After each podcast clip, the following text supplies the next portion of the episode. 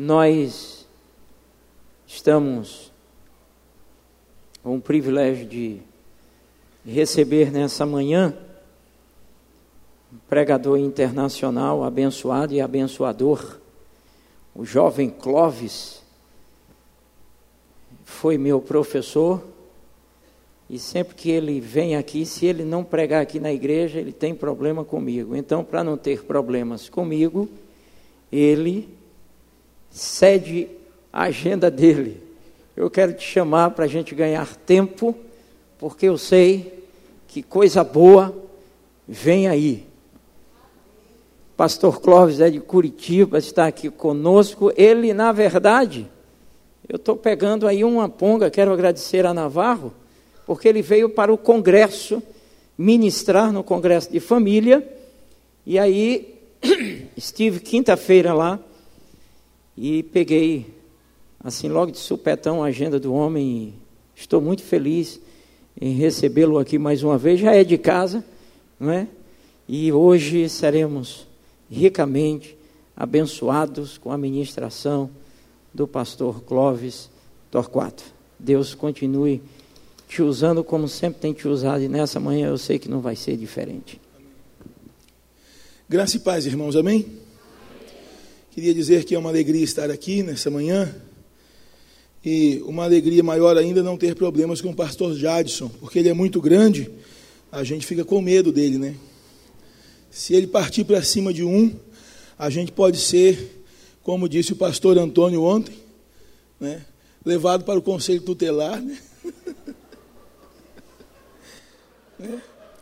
Então, é bom não ter problemas com ele. Mas eu estou muito feliz de estar aqui. Obrigado também ao convite do pastor Jadson.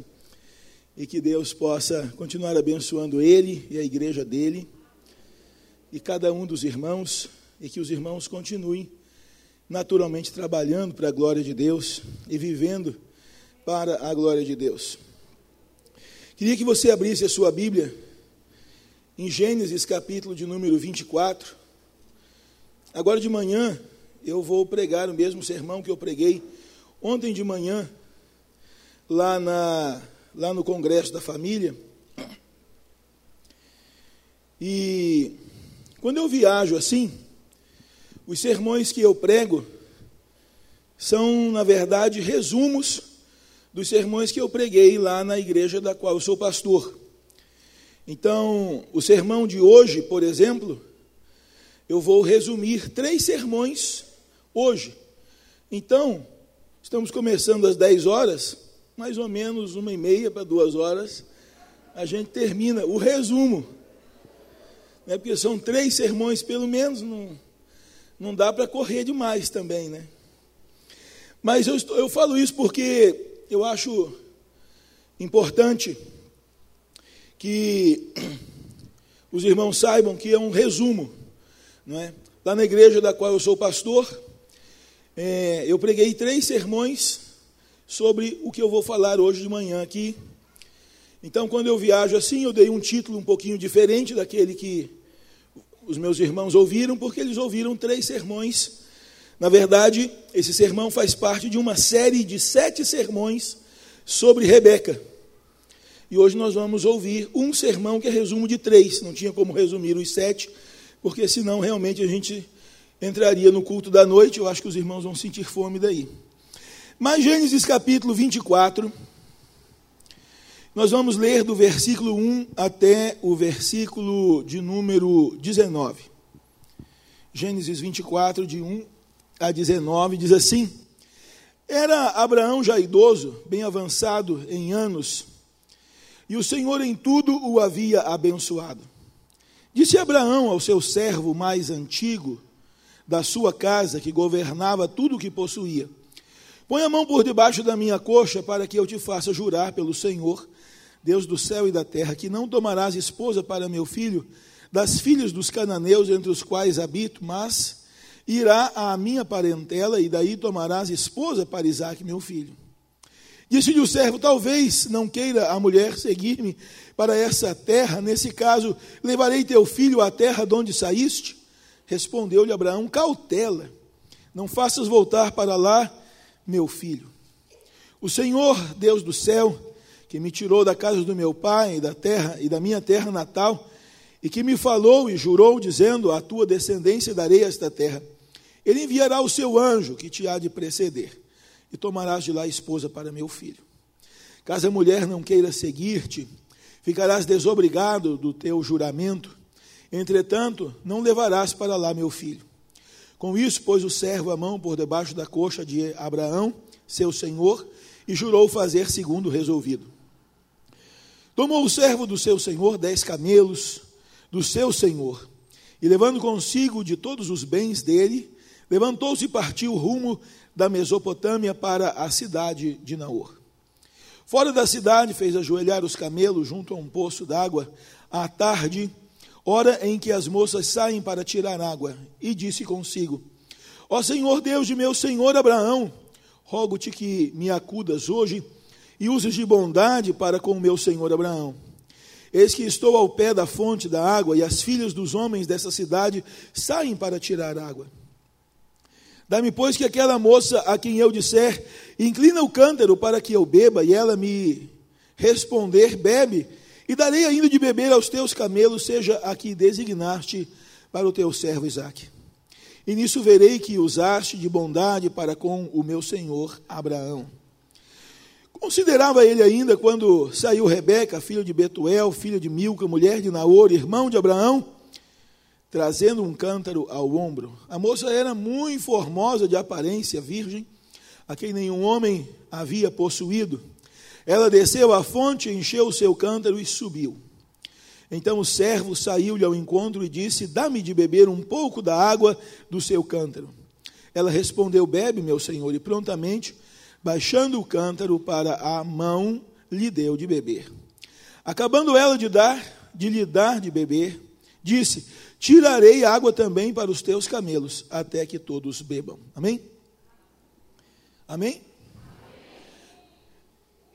A mensagem de hoje tem um título chamado Vencendo, quando a derrota é inevitável. Vamos falar isso juntos? Vencendo, quando a derrota é inevitável. De novo, vencendo, quando a derrota é inevitável. Rebeca é uma mulher muito especial na Bíblia. Rebeca é a esposa do segundo grande patriarca da Bíblia, Isaac. A Bíblia tem três pessoas, três homens, no Antigo Testamento extremamente importantes: Abraão, Isaac e Jacó. Abraão, Isaac e Jacó são os três personagens que deram origem a nação de Israel. Abraão é o pai dessa nação, Isaac é o filho de Abraão, o filho que lhe nasceu de Sara, e Jacó é o filho que nasceu a Isaac, de Raquel. Então, essa geração, não é? Essa geração é a geração mais importante no Antigo Testamento. E é interessante que Rebeca é uma mulher diferente de Sara e diferente de Raquel e Lia. Sara é esposa de Abraão, Abraão casado com Sara, e Jacó é casado com Raquel e com Lia. Isaac é casado com Rebeca. Rebeca, das esposas desses três grandes patriarcas, é a única mulher que não deu uma escrava para que o marido tivesse filhos com a escrava. Sara, naturalmente, deveria ser uma pessoa extraordinária, a esposa de Abraão, mas Sara fraquejou e deu a escrava para que Abraão tivesse um filho, já que ela era estéril através da sua escrava Agar. Nasceu Ismael. Mais tarde, Jacó se casou com Raquel e com Lia. Lia não era estéril e dava filhos a Jacó, mas Raquel era estéril. E Raquel pegou a sua escrava e deu a Jacó para que Jacó tivesse filhos através da escrava, da sua escrava. E Lia também, quando viu que deixou de gerar filhos, também pegou a sua escrava e também deu a Jacó para que ele tivesse filhos, através da escrava. De modo que Raquel, das três esposas desses grandes patriarcas do Antigo Testamento, é a única que não deu uma escrava para o marido. E isso, naturalmente, deve fazer dela uma mulher diferente das outras. Não é? E hoje nós vamos meditar um pouquinho sobre Rebeca. Rebeca, nós estamos aqui vendo a história de Abraão. A Bíblia diz que é, Abraão deveria ter aqui, nesse tempo, cerca de 140 anos. Nós sabemos que Isaac nasceu quando Abraão tinha 100 anos. E a Bíblia nos informa que Isaac casou com 40 anos. Então, Abraão tinha 140 anos. Quando essa história que nós lemos aqui está acontecendo. Abraão com 140 anos, Isaac com 40 anos, a, a, esposa de Abraão, Sara, já havia falecido, a mãe de Isaac, portanto, a mãe de Isaac, portanto, havia falecido, estava só o pai e o filho, e Abraão estava vendo que estava ficando velho, e nesse contexto, Abraão chamou o seu gerente, o gerente da sua grande fazenda, que se chamava Eliezer, era o Damasceno, e Abraão então disse para ele: Eliezer, você precisa ir lá na casa, lá na terra de onde eu saí, para buscar uma esposa para o meu filho. Eliezer, você vai me jurar, você vai me prometer, que você não vai trazer uma esposa dos cananeus no meio de onde eu habito. Você vai me jurar que de fato você vai fazer uma viagem até a Mesopotâmia, até o lugar aonde, de onde eu vim, para de lá trazer uma esposa para o meu filho dentre os meus parentes. Porque seria muito fácil para Eliezer enganar Abraão. Aos 140 anos, Abraão não teria como checar a informação se aquela mulher que Eliezer estava trazendo para se casar com o filho dele, Isaac, se ela de fato era lá da terra da Mesopotâmia entre os seus parentes. Ele não tinha como, não havia. Então Abraão estava bastante preocupado com isso e disse para Eliezer: põe a mão aqui debaixo da minha coxa e jura pelo Deus, e jura por Deus, de que você vai realmente viajar, fazer a viagem e procurar uma esposa dentre os meus parentes. E aí o homem pergunta: bem, se a mulher não quiser voltar, se a mulher não quiser vir, eu levo o teu filho para lá? Ele diz: de jeito nenhum. Nós já saímos de lá e para lá não devemos voltar. Se a mulher não quiser vir, você não precisa se preocupar mais, volta para volta, volta, mas para lá você não leva meu filho. Resolvido, resolvido, botou a mão debaixo da coxa, jurou e ele saiu. É a história que nós lemos.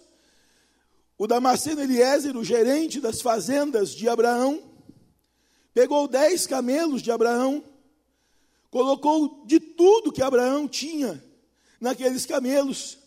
Estava levando riquezas, prata, ouro, pendentes, é, muita, muita, muita comida, roupas, de tudo que Abraão tinha. Abraão era um homem extremamente rico.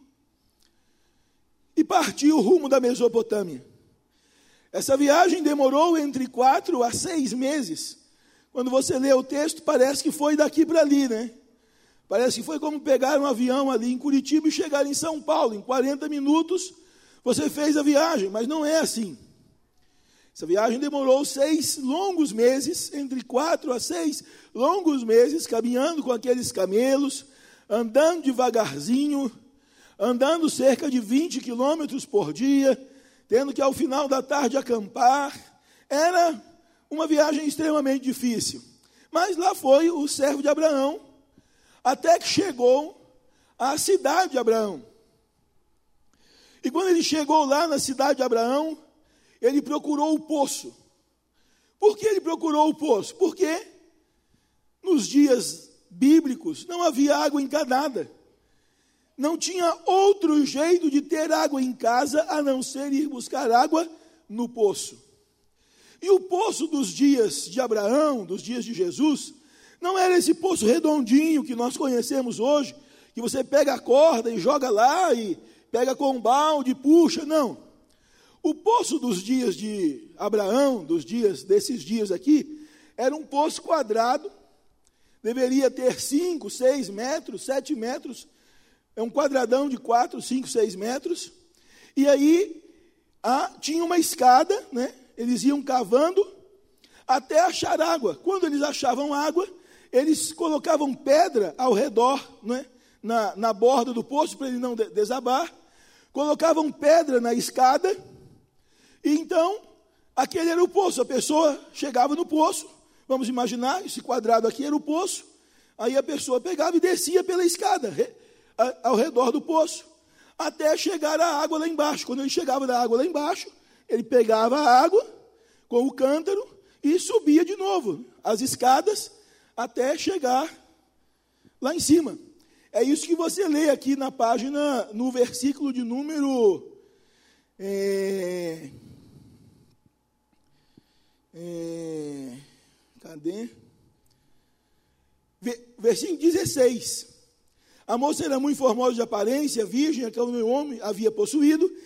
Ela desceu à fonte e encheu o cântaro. Ela desceu à fonte, ou seja, ela desceu na escada que fica ao redor do poço, até chegar ao nível da água, pegou a água e subiu.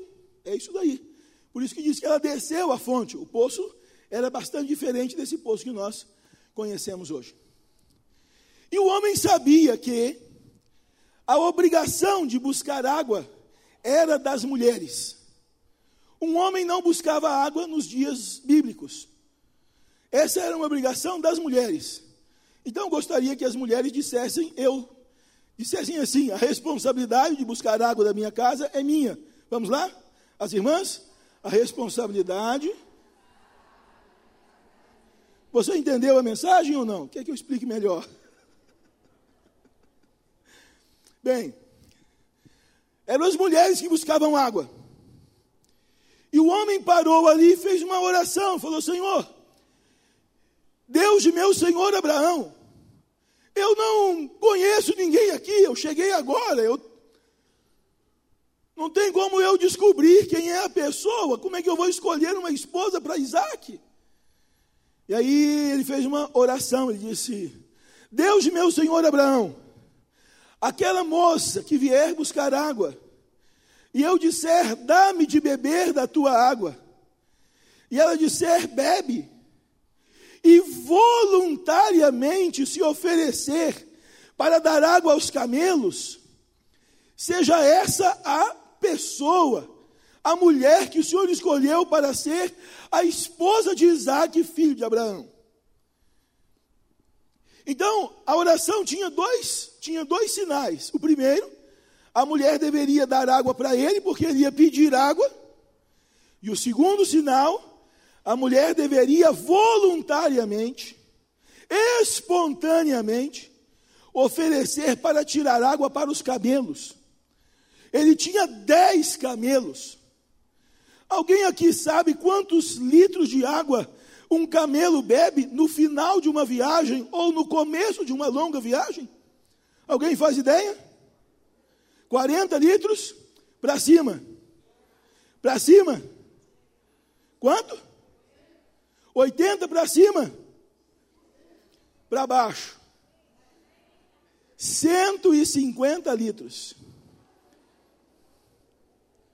Um camelo bebe em média para fazer uma viagem, ou ao final de uma viagem, 150 litros. E eu quero te perguntar quantos litros media o cântaro que Rebeca ou que as mulheres levariam para tirar água. Você sabe mais ou menos? Quantos? Cinco? Para cima. Para cima? 20 litros. O tanque de Rebeca, o, o, o cântarozinho que as mulheres levariam, o cântarozinho que as mulheres levariam, deveria conter, não é, ser capaz de conter 20 litros de água. E para dar água para os camelos, era necessário tirar 1.500 litros de água. Ou seja, a mulher teria que descer ao poço, pegar a água e subir do poço cerca de 75 vezes. Então ele estava pedindo uma coisa difícil. A mulher que estivesse disposta a tirar água para os camelos deveria ter muita vontade de trabalhar voluntariamente. E ele estava ali ainda fazendo essa oração quando apareceu Rebeca. Ela foi a primeira que apareceu. Ela foi a primeira. E aí o texto diz que ele considerava isso ainda no seu coração, quando apareceu Rebeca, uma moça linda. Não é? No meu tempo, quando eu era adolescente, dizíamos que a moça era feita no torno. Não é? Uma moça linda, uma moça. E aí, essa moça linda apareceu, ele não sabia quem era, não conhecia, não tinha ideia de quem era, mas a moça chegou para pegar água. Foi a primeira que apareceu. Ele não ficou escolhendo a mais bonita. Ele não ficou escolhendo a maior, a mais forte, a galegona ou a morena. Ele não escolheu, foi a primeira que apareceu, ele deu o bote. A moça foi, desceu para pegar água, quando subiu, ele deu o bote. Você pode me dar água?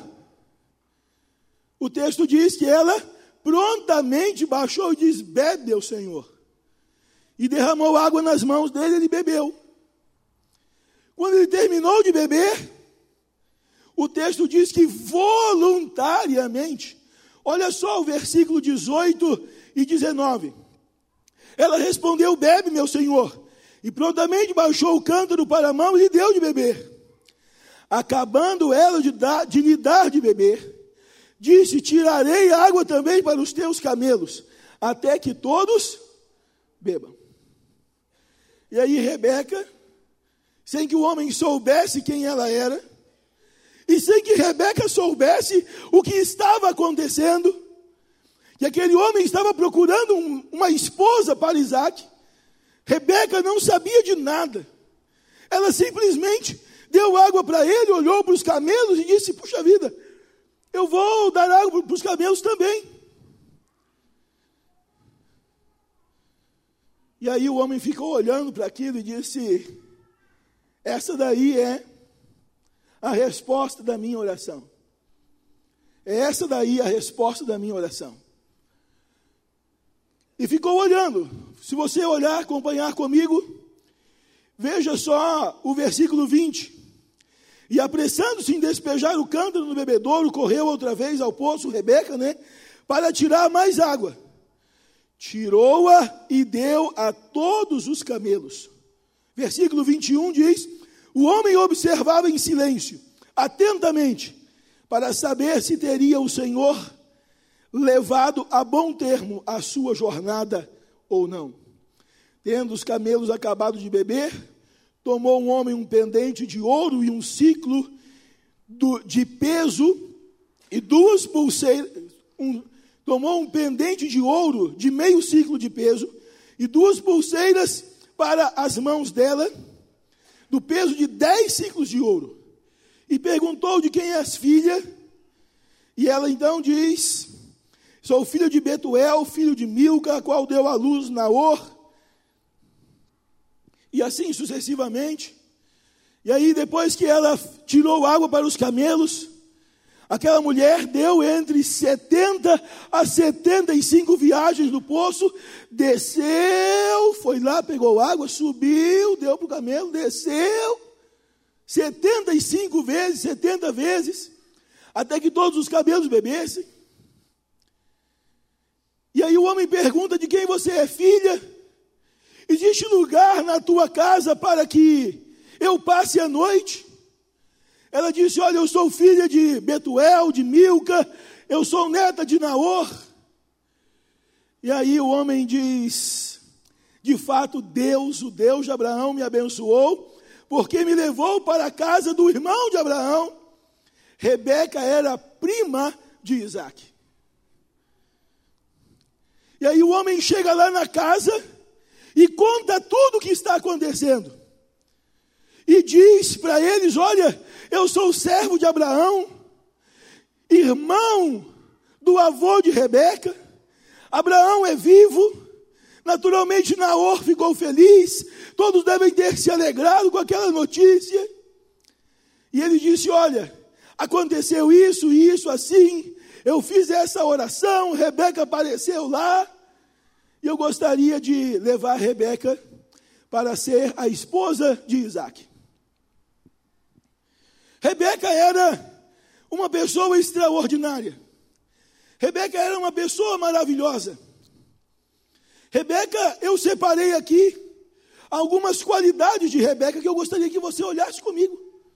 Então, se você fechou a sua Bíblia, por gentileza, abra de novo em Gênesis capítulo 24, porque nós vamos ler outros versículos além desses que já lemos, para que você possa acompanhar, não é, a meditação dessa manhã. Então, abra a sua Bíblia em Gênesis 24, e eu separei aqui algumas qualidades, gostaria de compartilhá-las com os irmãos. A primeira qualidade que eu separei de Rebeca é que Rebeca era uma moça trabalhadora. Versículo, Gênesis 24, versículo 19. Versículo 19, não é? Acabando ela de dar de beber. Versículo 15 diz: Considerava ele ainda quando Rebeca, filho de Betuel, filho de Milca, mulher de Naor, irmão de Abraão, trazendo um cântaro ao ombro. Ou seja, Rebeca era uma mulher que fazia a sua obrigação. Ela estava lá na hora certa. E sabe por que, que Rebeca foi a primeira a chegar? Por uma razão muito simples. Quando todo mundo viesse buscar água, aquela água da fonte ficaria suja, porque todo mundo descia pela mesma escada, pegava a água lá no nível da água, e aí quando subia, subia derramando água, aquela fazia uma lama, aquela lama escorria, descia para a água, e para que Rebeca pudesse levar a água limpa para casa, ela chegou primeiro do que todas as outras. É muito simples, não tem nada de especial. O que tem de especial é que Rebeca é uma moça trabalhadora.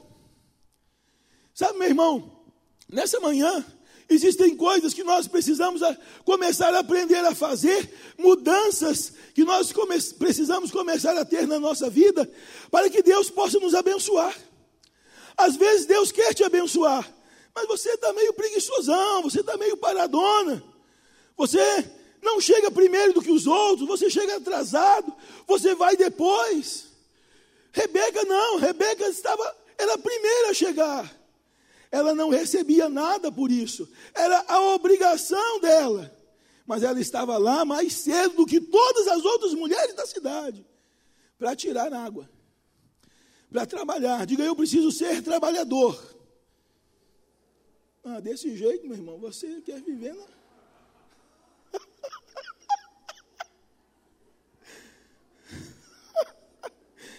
Desse jeito você não quer, não. Eu não quero ser trabalhador. Você quer falar isso? Está amarrado, né? Então vamos com um pouco mais de animação, né? Eu preciso ser trabalhador, diga isso. É, as mulheres trabalhadoras e os homens trabalhadores, exatamente. A segunda qualidade de Rebeca é que Rebeca é empreendedora. Versículo 19 diz: Acabando ela de dar de beber, disse: Tirarei água também para os teus camelos. O empreendedor é aquele que vai além da obrigação, é aquele que faz mais do que foi mandado, é aquele que faz além das necessidades primárias do seu trabalho. O empreendedor é aquele que avança para fazer coisas que os outros não estão fazendo. Eu estava ali hospedado no hotel e encontrei um jovem. Na verdade, foi ele que me encontrou. Veio falar comigo: Oi, pastor. Eu olhei para ele, me lembrei dele e disse: Filho, você é lá de Itaberaba. Ele falou: Eu sou lá de Itaberaba, pastor. Ô, oh, meu filho. Aí falou o nome, a gente se abraçou, aquela felicidade toda. E aí eu perguntei: o que você está fazendo da vida? Ele falou: oh, pastor, eu vim aqui ver duas empresas minhas aqui de Feira de Santana. Ô, oh, falei: duas empresas suas aqui em Feira? Virou empresário, filho. Ele disse: pastor, eu tenho 12 empresas. Quantos anos você tem? 34. Falei, Meu Deus do céu, 12 empresas? É 12 empresas, pastor. Meu filho, me conta como isso aconteceu. Pastor, eu saí lá de Itaberaba com uma mão na frente e outra atrás. Meu pai me deu uma mala e eu me mandei para Salvador. Cheguei em Salvador, comprei uma moto. comprei uma moto, liguei para um amigo meu que morava num apartamento e disse para ele: Posso morar com você? Ele disse: Reparte comigo o aluguel.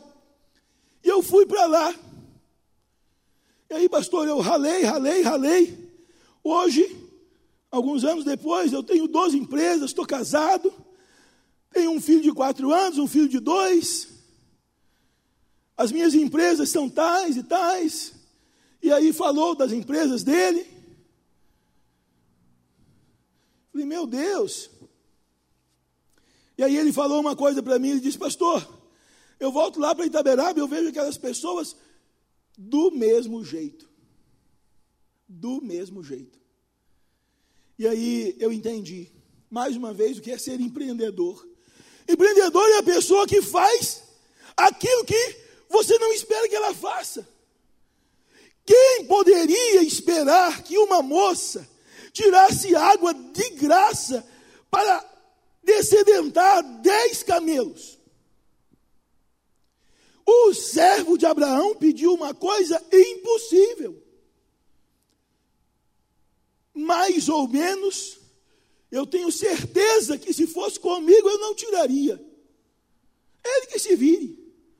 Se você quiser comprar o meu cântaro, eu vendo. E a maioria de nós aqui, talvez, não fizesse o que Rebeca fez. O problema é que Rebeca é uma moça empreendedora. Ela faz mais, ela chega mais cedo do que os outros, ela termina mais tarde do que todo mundo. Ela é a primeira a chegar e a última a sair e a que mais trabalha. Naquele dia, nenhuma moça daquela cidade desceu e subiu aquele poço setenta e tantas vezes. Sabe, meu irmão, o segredo do sucesso, muitas vezes, está em fazer um pouco além ou muito além daquilo que você tem feito. George Washington, o maior presidente dos Estados Unidos, se você ler a história dele, você vai ver que ele faliu cinco empresas. Que ele, te, ele foi candidato a vereador e perdeu, foi candidato a governador e perdeu, foi candidato disso e perdeu, foi candidato a presidente e perdeu. Mas não desistiu até tornar-se presidente dos Estados Unidos e o melhor de todos. Por quê? Porque é um indivíduo empreendedor. Uma outra qualidade de Rebeca é que Rebeca é uma moça contínuo empresário, empresarial. Ela foi lá, tirou a água sem saber o que estava acontecendo.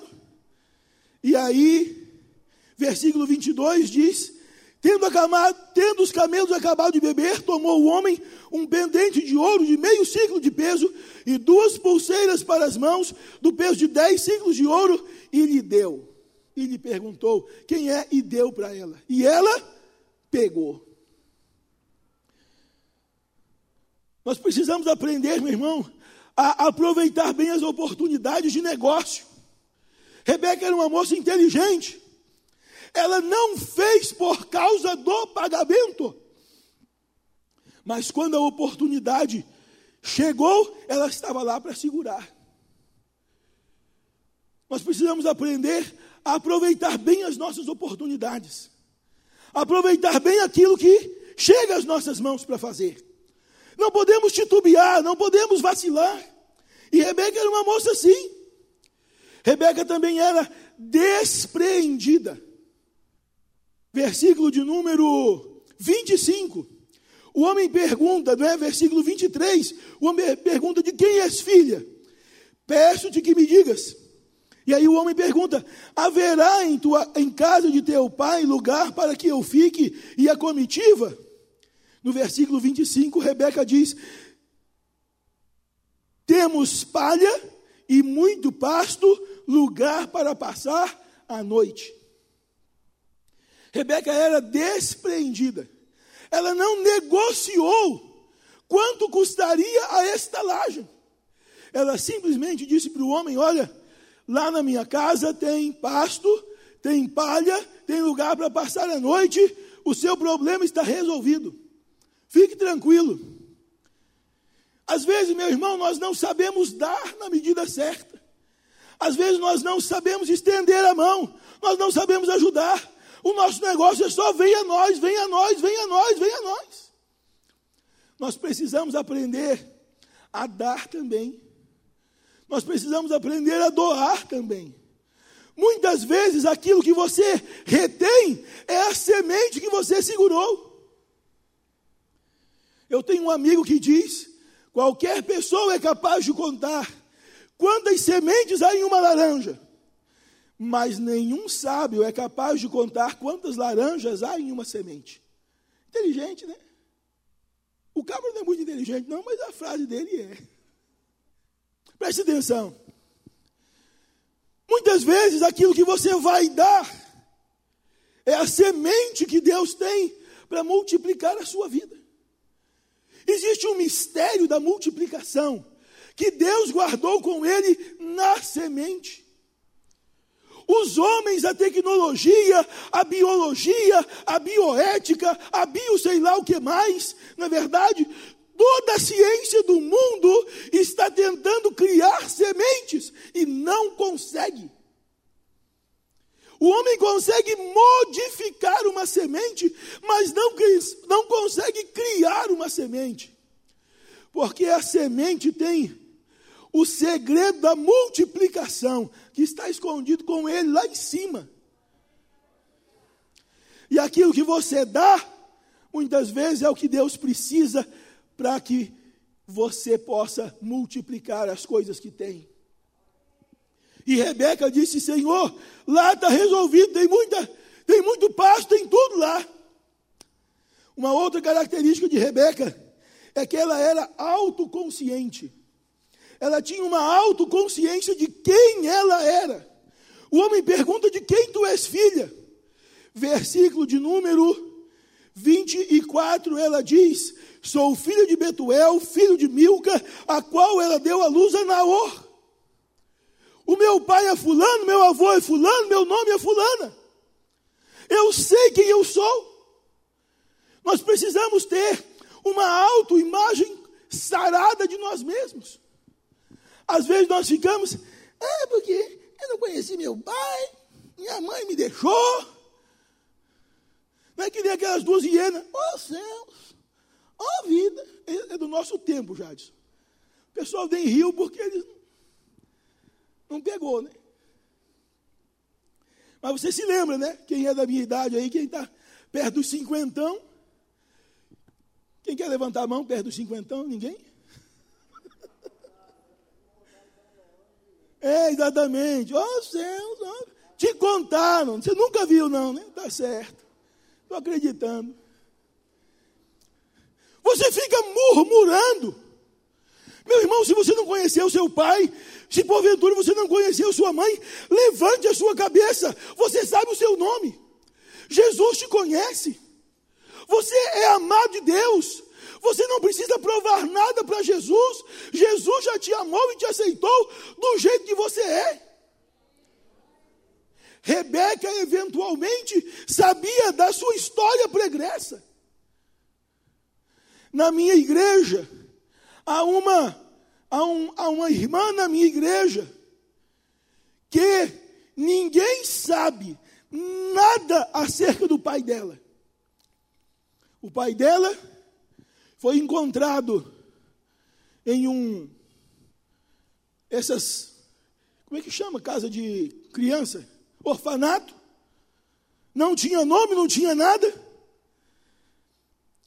E aí as pessoas do orfanato deram para ele o nome de José do Rocio, Rocio é a santa padroeira do Paraná, Nossa Senhora do Rocio. Como ele chegou lá, sem nome, sem nada, deram o nome dele de José do Rocio. Pronto, acabou. O nome da minha, da irmã da minha igreja é fulano de tal do Rocinho. Mas isso não impediu que, o, que ela tenha uma família. Isso não impediu que ela tenha uma história. Isso não impediu que ela trabalhe para Deus. Isso não impediu nada. Ela não conhece o passado dela, mas ela se ama. Nós precisamos nos amar, ter uma autoimagem sarada de nós mesmos. Pare de ficar murmurando porque você não sabe quem é fulano. Ah, pastor, eu fui criado com meu avô, com a minha avó, não conheci meu pai, nunca recebi um beijo, deixa isso para lá. Levante a sua cabeça e comece a se amar por aquilo que Deus tem feito na sua vida. Valorize na sua vida o amor que Deus tem te dado. Porque quando você fica com essa murmuração, essa baixa estima, essa coisa que você tem vivido, você está dizendo que o amor de Deus não tem valor. Ora, se o Deus Todo-Poderoso resolveu te amar, é porque você tem algum valor. Se o Espírito de Deus habita em você, é porque você tem todo valor para Ele. E agora você se tornou filho dele. Meu pai morreu faz dois anos. Desde que meu pai morreu, às vezes eu faço uma oração e eu digo, Senhor, quando meu pai estava aqui, eu pedi ajuda para ele. Agora ele não está mais aqui. E eu não vou pedir, não tenho mais para quem pedir ajuda. Agora o Senhor é o meu único pai. O Senhor sempre foi meu pai, mas agora é o único que eu tenho. Certo? Então Deus é teu pai. De quem você é filho? Eu sou filho de Deus. Pronto, acabou. Rebeca tinha, Rebeca era também verdadeira, outra qualidade de Rebeca.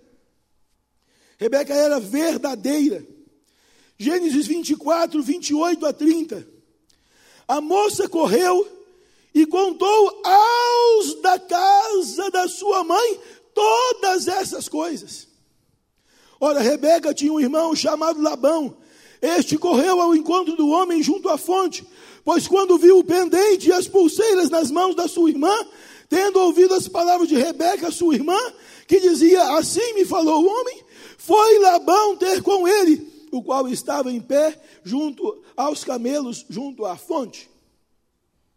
Rebeca não chegou na casa dela esquiva, não chegou na casa dela escondendo debaixo da túnica, não chegou na casa dela colocando debaixo do, do braço as pulseiras, entrou escanteada com medo, não.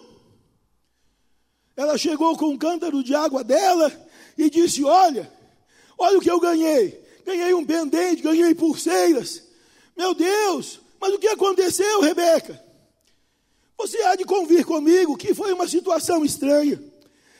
Quanto tempo Rebeca demorava para sair da casa dela, descer do poço, encher o cântaro e voltar para a casa dela?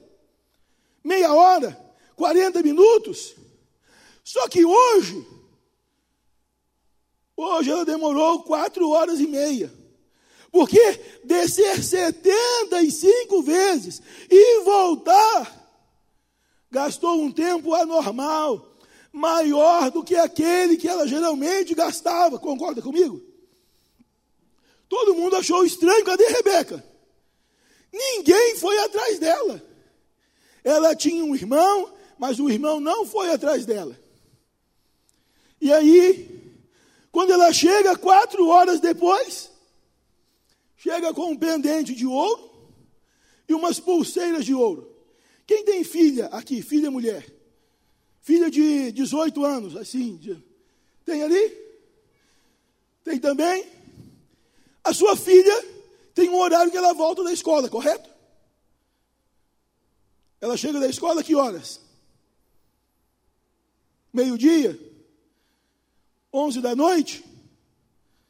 Aí, essa noite, ao invés de chegar às onze da noite, ela chega às cinco da madrugada.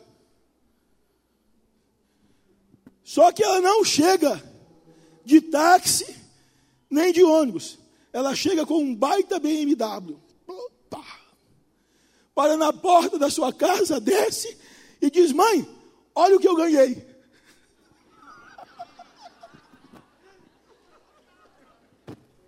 Tem algum pai aqui com filha dessa idade? Tem algum pai com filho com 18 anos aqui? Um pai? Ali? Varão, me responda. Como seria ver sua filha chegar às 5 horas da madrugada com um baita BMW na pro, na, né, e dizer, pai, olha o que eu ganhei. Estranho? É o que Rebeca fez. Rebeca chegou, muito, muito tempo depois, cheia de ouro, cheia de pendente de ouro. Onde ela conseguiu aquilo, rapaz? Como ela conseguiu aquilo? Mas ela não teve medo nem vergonha de chegar em casa e dizer o que tinha acontecido. Porque ela era verdadeira. Não apenas naquele momento, mas ela tinha confiança de que aquilo que ela dissesse, as pessoas iriam acreditar nela. Porque ela não mentia, ela não era falsa, ela não tinha duas caras, ela não era uma coisa aqui e outra coisa acolá. Nós precisamos aprender a ser mais verdadeiros. O pai dela e a mãe dela, e o avô dela e a avó dela não foram checar a história, mas o irmão foi. O irmão disse: Peraí, rapaz, não é assim não. Vou lá ver que conversa é essa desse, desse camarada dando presente para minha irmã, tirando água para camelo, que conversa é essa? O irmão dela foi lá, Labão foi lá. E aí? Chegou lá, era verdade. Nós precisamos ser mais verdadeiros. Rebeca era uma moça verdadeira. Rebeca também era uma moça decidida. Era uma moça determinada, corajosa. E nós descobrimos isso quando Aí o que, que aconteceu? O servo de Abraão foi lá para a casa dele, contou toda essa história bonita que eu, ah, eu vim de lá para buscar uma esposa e ppp e tá, tá, tá. E aí o servo de Abraão pergunta: Eu posso levar Rebeca para casar com Isaac? Posso levar Rebeca para casar com Isaac? A resposta cabia a quem? A resposta cabia ao avô, ao pai, mas jamais a Rebeca. Quem decidia o casamento dos filhos era o pai ou o avô, não a própria pessoa. Isaac não foi escolher uma esposa. Quem escolheu a esposa de Isaac foi Abraão. Isaac não teve o direito de escolher a mulher dele. Não teve o direito. Foi Abraão quem decidiu. Foi Abraão que disse: essa daí é tua mulher, cara. Ah, mas não gostei muito dela, não. Agora.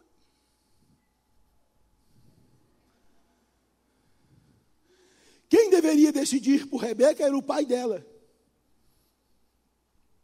Quem, decidir, quem deveria decidir por Rebeca era o avô dela. Mas aí Gênesis 24, 58, diz assim: Chamaram, pois, Rebeca e lhe perguntaram: Queres ir com esse homem? Ela respondeu: Irei. Rebeca, você quer ir com esse homem? Deram o direito de escolha a Rebeca que ela não tinha. E quando a oportunidade chegou, ela era corajosa, determinada, disse: Eu vou sim. Eu vou para esse negócio. Sabe, meu irmão, você precisa ser mais corajoso. A oportunidade chega, a chance vem e você precisa abraçar. Ontem eu ouvi um testemunho de uma moça que foi violentada aos nove anos de idade. O pai era bêbado, prostituto, a mãe drogada. Aos 14 anos, ela decidiu que ia virar prostituta também. E aí Deus salvou a vida dela. E ela se tornou juíza federal depois de já ser avó. Juíza federal, depois de já ser avó. Por quê? Porque vai aproveitando as oportunidades. Oportunidade de estudar, oportunidade de fazer um concurso, oportunidade de fazer uma universidade, oportunidade disso, disso e daquilo. Aproveitou a oportunidade. Rebeca disse: Irei. Rebeca também é uma pessoa humilde. Gênesis 24, 65. 64. Aí Rebeca foi né, para viagem, viajou lá seis meses. Aí o versículo 64, ela está chegando na casa de Abraão. Também Rebeca levantou os olhos e vendo Isaac, apiou do cabelo e perguntou ao servo: Quem é aquele homem que vem pelo caminho ao nosso encontro? É o meu senhor, respondeu. Então tomou o véu. Então tomou ela o véu e se cobriu. Aquela moça valente, trabalhadora, verdadeira, autêntica, contido empresarial, aquela moça valente que decidiu acompanhar um estranho para uma terra que ela não conhecia. Quando ela viu Isaac, ela colocou um véu. Nós precisamos aprender a ser mais recatados. Nós precisamos aprender a ser mais recolhidos. As mulheres, as irmãs, devem aprender a ser mais recatadas. E nós, os homens, precisamos ter mais vergonha na cara. A verdade é essa. Eu vou, eu vou pegar pesado com você, porque Jesus pegou comigo. Eu tenho que dividir um pouco do fogo que Ele me dá com você, para eu não queimar sozinho. Então, você está rindo, é porque não é com você, Raimundo. Se fosse com você, você não ria, você chorava.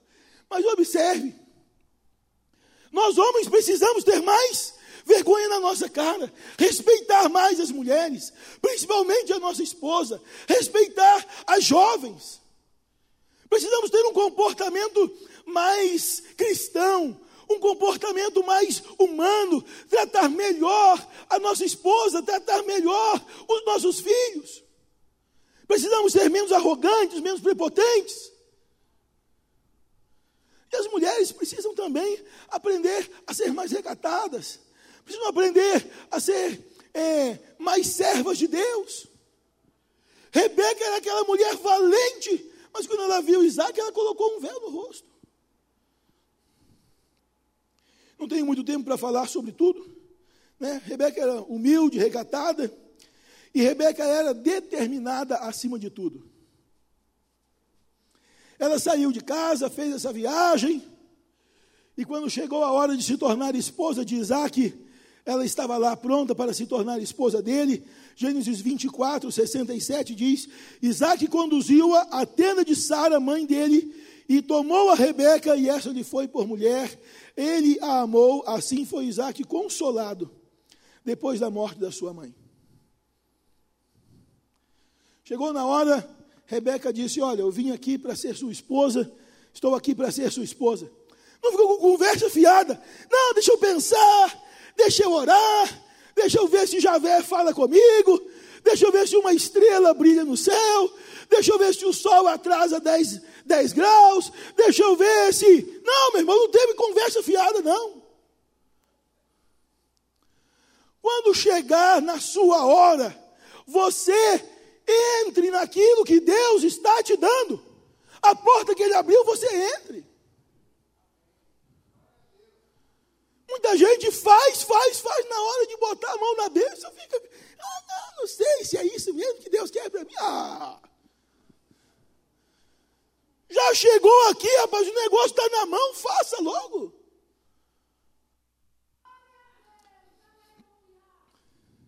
E assim Rebeca se tornou esposa de Isaac. Essa história seria perfeita. Perfeita. Não fosse um detalhe. O detalhe é que Rebeca era estéril. História linda História de princesa. História de Kate William. É isso o nome da. da... Como? Kate? Ah, sei lá como é que é o nome dela. É isso daí, essa Kate aí, que você sabe quem é. Essa Kate aí, história, história de princesa. História de princesa. Lá na casa de Naor, lá na casa de Milca, lá na casa dela, ela morreria anônima. Mas agora o nome dela vai entrar para a história do mundo e para a história de Deus, que é mais importante. Agora ela havia se tornado uma personalidade universal, mundial. O mundo inteiro iria conhecer o seu nome e a sua história. Só tinha um detalhe: ela era estéril. E as mulheres estéreis eram consideradas amaldiçoadas por Deus. As mulheres estéreis eram tidas como aquelas a quem Deus havia rejeitado. Deus rejeitou esta pessoa e, por, e a marca da rejeição é a esterilidade. O problema é que o homem que casa com a mulher estéril, por tabela também é amaldiçoado por Deus. Porque eles diziam que Deus colocou essa mulher na vida desse homem para que ele não tivesse filhos, a fim de que ele também fosse amaldiçoado. Então a maldição da mulher, na verdade, era a maldição do marido. O homem era amaldiçoado, e para que ele não tivesse filhos, Deus lhe deu como esposa uma mulher estéril. Bem feito para ele. Agora morrerá sem deixar geração na terra. Abraão chega para Deus e diz: Senhor, o que há de ser de mim? Não me deste filhos, e o herdeiro da minha casa é o Damasceno Eliezer. Essa é a reclamação de Abraão. Senhor, o Senhor me abençoou, me deu riquezas, eu sou um homem podre de rico, eu não tenho onde botar mais dinheiro mas eu não tenho filhos. E quem vai herdar tudo é o gerente da minha fazenda. E o Eliezer só esfregando a mão. Você acha que não? Só esfregando a mão, meu irmão. Cuidando de tudo. Sabendo que, como Abraão não tinha filhos, era tudo dele. Rebeca era estéril. É por isso que as mulheres estéreis davam as suas escravas para que o marido tivesse filhos, para que o marido não tivesse o estigma da maldição, para que o marido não tivesse o estigma de que Deus o havia amaldiçoado. Ela assumia só para ela o estigma da maldição e dava a escrava para que o marido tivesse um filho e assim a maldição que estava sobre ela e que havia alcançado o marido dela saía do marido dela, porque o marido dela tinha um filho, nem que fosse com a escrava dela. E aí nós entendemos a angústia de Sara, a angústia de Raquel e a angústia de Lia. Nós condenamos Sara, nós falamos as piores coisas dela, mas ela é uma mulher angustiada e não quer ver a maldição que está sobre ela em cima de Abraão, que não merecia aquilo, que deveria ser um marido extraordinário. É essa angústia simples. Como foi que Sara, como foi que Rebeca deu a volta por cima? Como foi que Rebeca virou esse jogo? Porque a derrota é inevitável, ela é estéril. Como foi que Rebeca virou o jogo? Como foi que ela venceu? Quando ela estava perdendo de 7 a 1 para a Alemanha.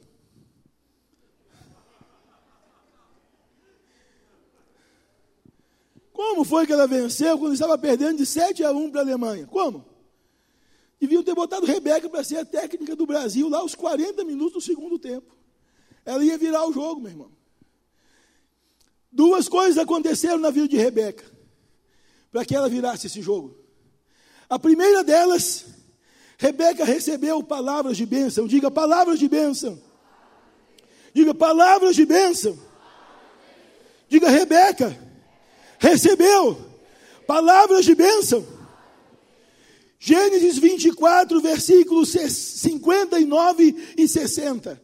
Gênesis 24, 59 e 60 diz: Então despediram a Rebeca, sua irmã, e a sua ama, e ao servo de Abraão, e aos seus homens, abençoaram a Rebeca e lhe disseram: És nossa irmã, se tua mãe de milhares de milhares, e que a tua descendência possua a porta dos seus inimigos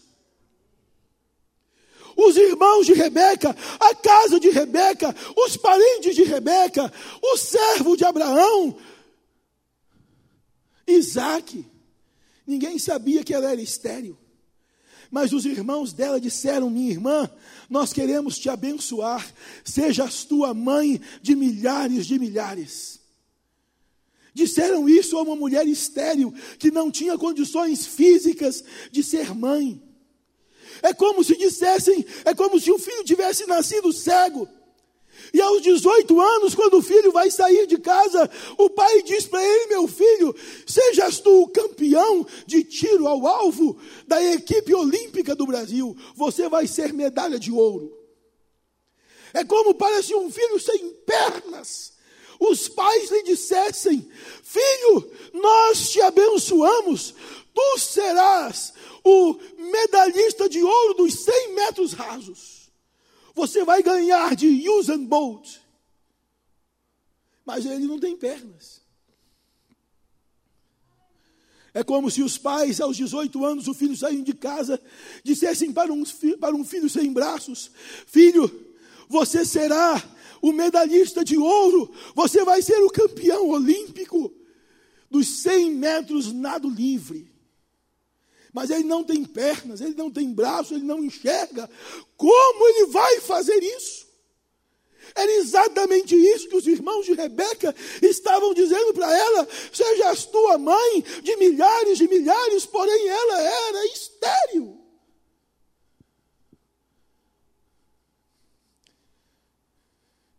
Mas as palavras de bênção abrem os céus e trazem a bênção que você não tem até chegar na sua vida.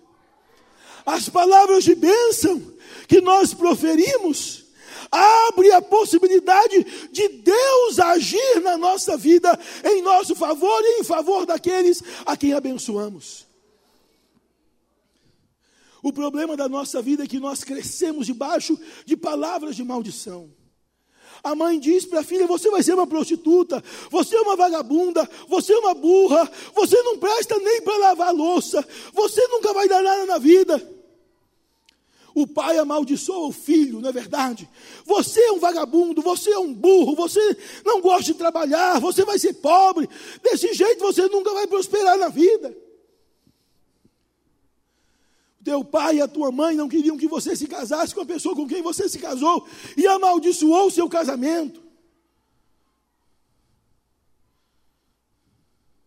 Nós crescemos debaixo de palavras de maldição. Eu me lembro de palavras de maldição que me disseram. Eu era gago, eu não conseguia falar direito. E as pessoas riam de mim. O meu apelido na minha casa até hoje é faísca atrasada. Quando eu conseguia falar, o assunto já tinha passado.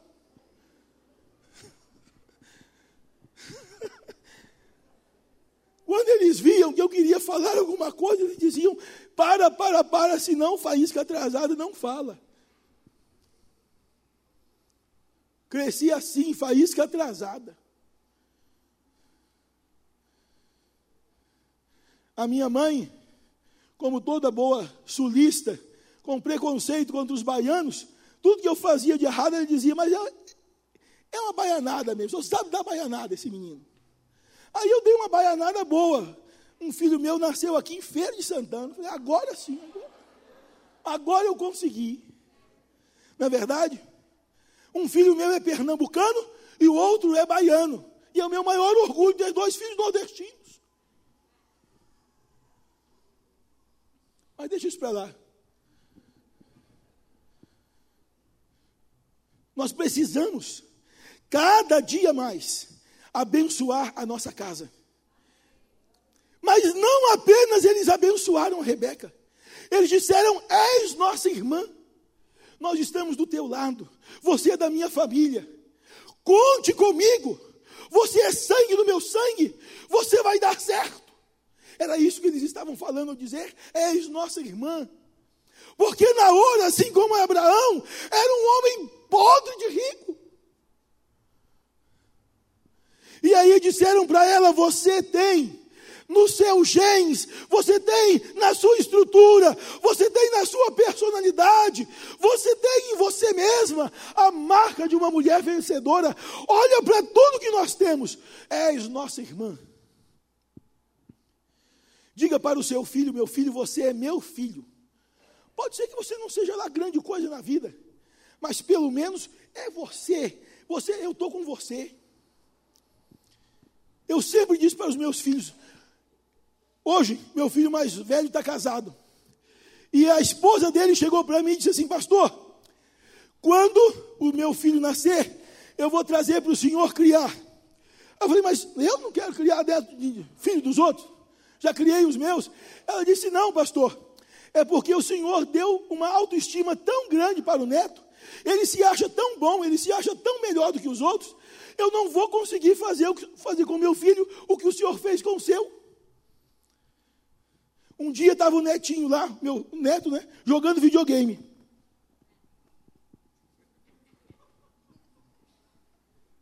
E eu olhando. De repente, ele deu uma pausa, olhou para cima sozinho na sala. Meu Deus, como eu sou bom.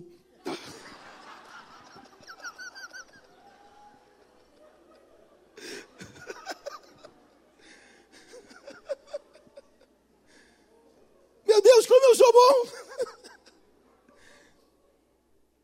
Meu irmão, nós precisamos aprender a incentivar os nossos filhos, a dizer para eles: vocês, vocês vão vencer, vai dar certo. Chegou a época do neto fazer o vestibular. Eu dizia para ele quase todo dia: Neto, você vai passar no vestibular. Pai, não sei. Vai passar porque eu passei. Eu fiz dois vestibulares e passei nos dois. Sem estudar, sem fazer cursinho, sem nada. Fui lá e pá! Você vai passar também. O meu filho mais novo, quando foi fazer o vestibular, eu dizia para ele, todo dia você vai passar, você vai passar, você vai passar. Um dia eu cheguei lá no quarto, estava lá um cartaz desse tamanho. N menos um. N menos um. Eu vi aquilo. Eunice viu também. Você viu, Eunice, aquilo lá no quarto do Mateus? N menos um. N menos um. Ele chegou. Ô, Mateus, que negócio é esse, meu filho, de N menos um? N menos um, pai, é o seguinte é o número de vagas que a universidade oferece menos um, que é a minha.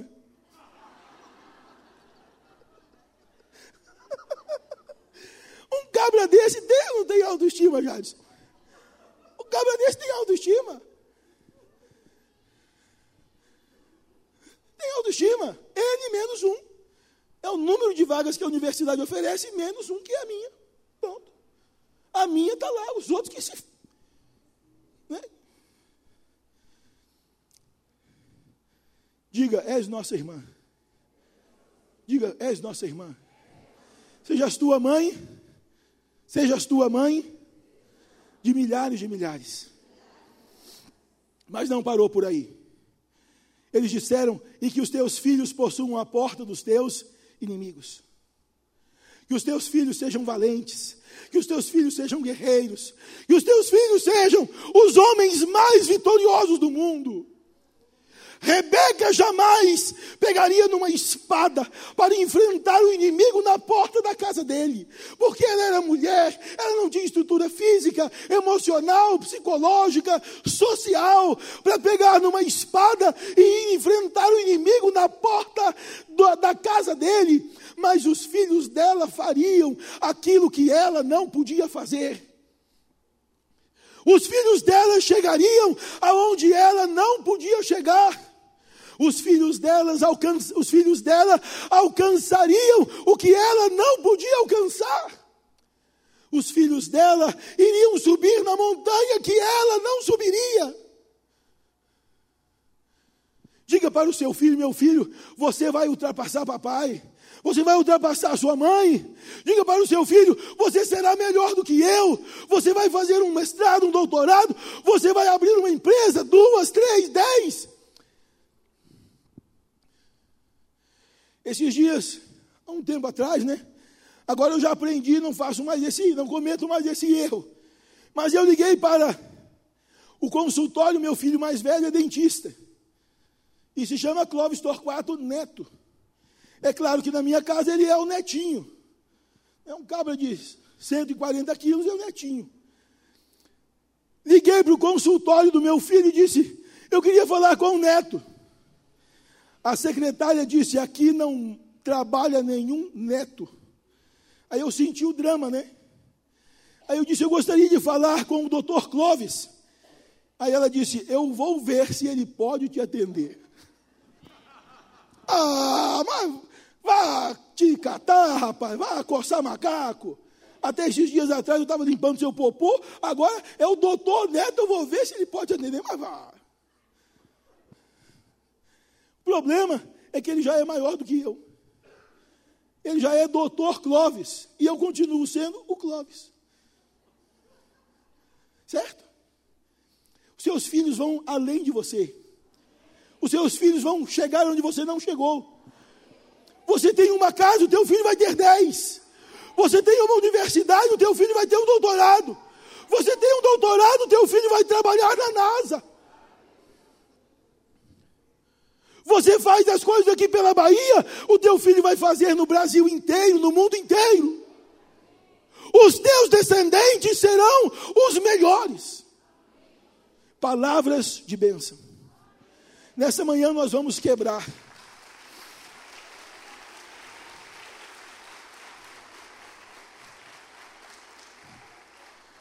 Nesta manhã nós vamos quebrar as palavras de maldição que estão sobre a sua vida e declarar palavras de bênção sobre você.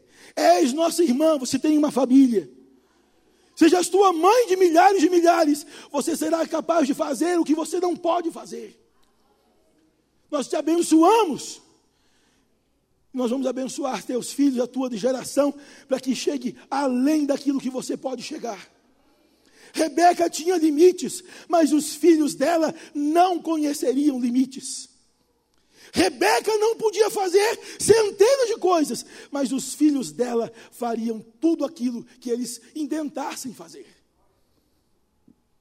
Essa foi a primeira grande virada de Rebeca. E a segunda está em Gênesis capítulo 25, versículo 20 e 21. Gênesis 25, 20 e 21 diz: Era Isaac de 40 anos quando tomou por esposa Rebeca, filha de Betuel, o arameu de Padarã, e irmã de Labão, o arameu. Isaac orou com instância ao Senhor, porquanto a sua esposa, porquanto ela era estéril. E o Senhor lhe deu, lhe ouviu as orações, e Rebeca, sua mulher, concebeu. Concebeu de gêmeos. Diga assim: Isaac orou com instância, diga com constância, com insistência, com perseverança. Isaac não desistiu de orar durante 20 anos. Não foram 20 dias, foram 20 anos. Gênesis capítulo 26, uh, Gênesis 25, versículo de número 26. É exatamente. Gênesis 25, 26 diz: de, Depois nasceu o irmão, segurava com a mão no calcanhar de Esaú, por isso lhe chamaram Jacó. Era Isaac de 60 anos, quando Rebeca lhe deu a luz. Ele casou com 40, ela deu a luz com 60, portanto, Isaac orou durante 20 anos para que Rebeca pudesse gerar filhos. Mas sabe qual foi o detalhe de Rebeca? É que Rebeca também é a única das três, de Sara, de Raquel e Lia, da, um, a única da, das quatro, né? Só Rebeca teve gêmeos. Sabe por quê? Porque quando nós oramos, Deus traz a bênção em dobro. É por isso que eu não orei muito para ter filho, eu trabalhei. Para não correr o risco de vir dois logo. Mas preste atenção. Quando nós oramos, e precisamos orar com instância, irmãos, existem coisas que Deus quer fazer na nossa vida, e já determinou fazer. Porque quando Deus escolheu Rebeca, ele sabia que Rebeca era estéril. Ele, ele tinha consciência. Eliezer não sabia, Abraão não sabia, os parentes dela não sabiam, ninguém sabia, mas Deus sabia. Então por que, que Deus esperou 20 anos para que ela desse a luz? Para nos ensinar que existem coisas que Deus já determinou fazer, porém nós temos que orar com instância para aprendermos a depender dEle e sermos gratos quando a bênção chegar. Deus já determinou, meu irmão, te dar a bênção. Você não precisa convencer Deus a te dar uma bênção. Você só precisa ser perseverante para que aquilo que Deus determinou, no momento em que Deus determinou, encontre você perseverante em oração. A perseverança não é para convencer Deus, a, a perseverança é para você não desistir da bênção que Deus já determinou te dar. Porque quando Isaac se casou com Rebeca, estava claro que Deus não deixaria o filho de Abraão sem geração na terra. Porém, essa geração não veio automaticamente. Essa geração veio com palavras de bênção e veio com muita oração, porque é a forma como Deus trabalha. Ele resolveu fazer desse jeito e ponto final. A nossa obrigação é fazer o que Ele quer que nós façamos, orar com instância.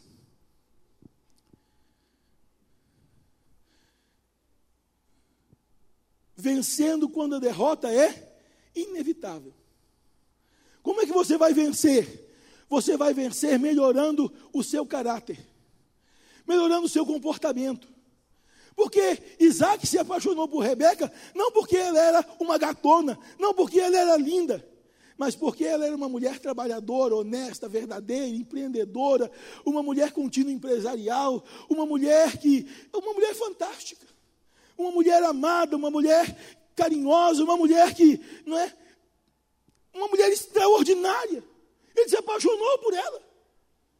E apaixonado por ela, orou com instância. Nós precisamos nos tornar pessoas melhores. Diga, eu preciso me tornar uma pessoa melhor. Eu preciso me tornar uma pessoa melhor, meu irmão, melhore.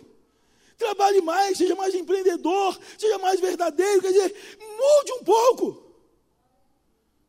Pronuncie palavras de bênção sobre a sua vida e sobre os seus filhos, amém? Nunca mais você vai dizer para a sua filha, desse jeito você não vai dar nada na vida. Não, pare com isso. Na escola, a gente, o professor diz: Você é burro, agora não pode mais dizer. Mas no meu tempo dizia. No nosso tempo dizia. Dê palavras de bênção para os seus filhos. Você vai passar no vestibular, vai dar certo. O seu filho está para se casar e você não quer que ele se case. E está repetindo com ele o que a sua mãe e o seu pai fizeram com você. Meu irmão, minha irmã, pare com isso. O casamento é do seu filho. Abençoe o casamento do seu filho. Se o seu filho for feliz, é bom para você. O casamento é dele. Abençoe. Era fácil para os parentes de Rebeca mandarem aquela moça linda com um homem desconhecido para uma terra que eles não sabiam onde era. Abraão não tinha terra, não, meu irmão. Abraão era nômade. Abraão morava em cima de uma tenda. Abraão morava em cima de um trailer. Abraão era cigano. A gente acha que Abraão, Abraão é o cara dos caras, não é não. Ele não tinha um lugar para enterrar a esposa quando morreu. Ele não tinha um pedaço de chão para cair morto e o filho enterrá-lo. Ele era um nômade. Ele morava num trailer. Ele vivia de lugar em lugar, sem lugar certo. Não tinha como mandar uma carta para Abraão, porque o carteiro não sabia onde ele morava. Ele não tinha endereço. Mas os irmãos dela, mesmo diante dessas incertezas, a abençoaram. Eu quero ir. Minha irmã, você quer ir? Quer. Então és nossa irmã, ser tua mãe de milhares de milhares, e os teus descendentes possuam a porta dos seus inimigos. Não é o melhor que nós pensamos para você, mas se você quer, eu te abençoo. Abençoe seu filho que quer se casar, abençoe sua filha que quer se casar.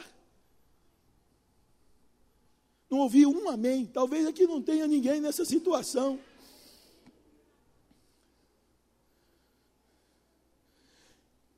E depois você precisa orar. Orar, meu irmão, todo dia. Orar com instância. Fique de pé.